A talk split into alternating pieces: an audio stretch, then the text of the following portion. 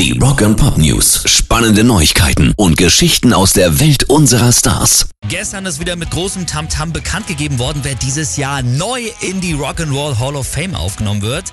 Und auf der Liste steht zum Beispiel Kate Bush.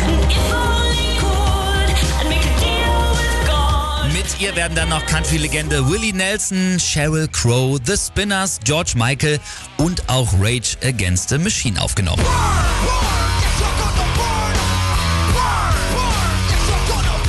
Jungs von Rage Against the Machine, die standen ja schon einige Male auf dem Stimmzettel und jetzt soll es endlich klappen. Auf Instagram haben sie sich auch schon mal bei ihren Fans bedankt und sie haben Zitat geschrieben, Danke an alle Fans, Mitverschwörer und Rebellen. Wir sagen auch Glückwunsch. Rock and Pop News. Und die Liste der Rock'n'Roll Hall of Fame, die ist noch nicht ganz vollständig. Neben besonderen Ehrungen, da wird auch erstmals ein weiblicher Hip-Hop-Artist aufgenommen, nämlich Missy Elliott.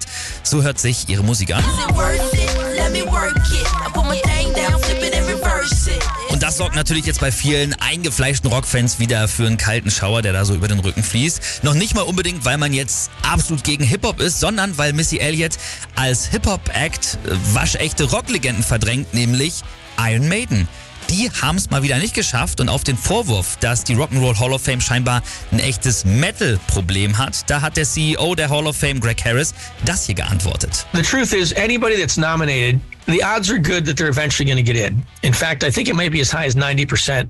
And so it, it sometimes it takes a while. Also er hat gesagt, dass Iron Maiden zu 90 Prozent irgendwann auf jeden Fall drankommen, nur halt eben nicht dieses Jahr. Die Aufnahmezeremonie für die Rock'n'Roll Hall of Fame ist übrigens am 3. November im Barclays Center in New York und wir sagen nochmal Glückwunsch an alle, die jetzt endlich reinkommen und ja, Iron Maiden, die werden es schon auch irgendwann schaffen.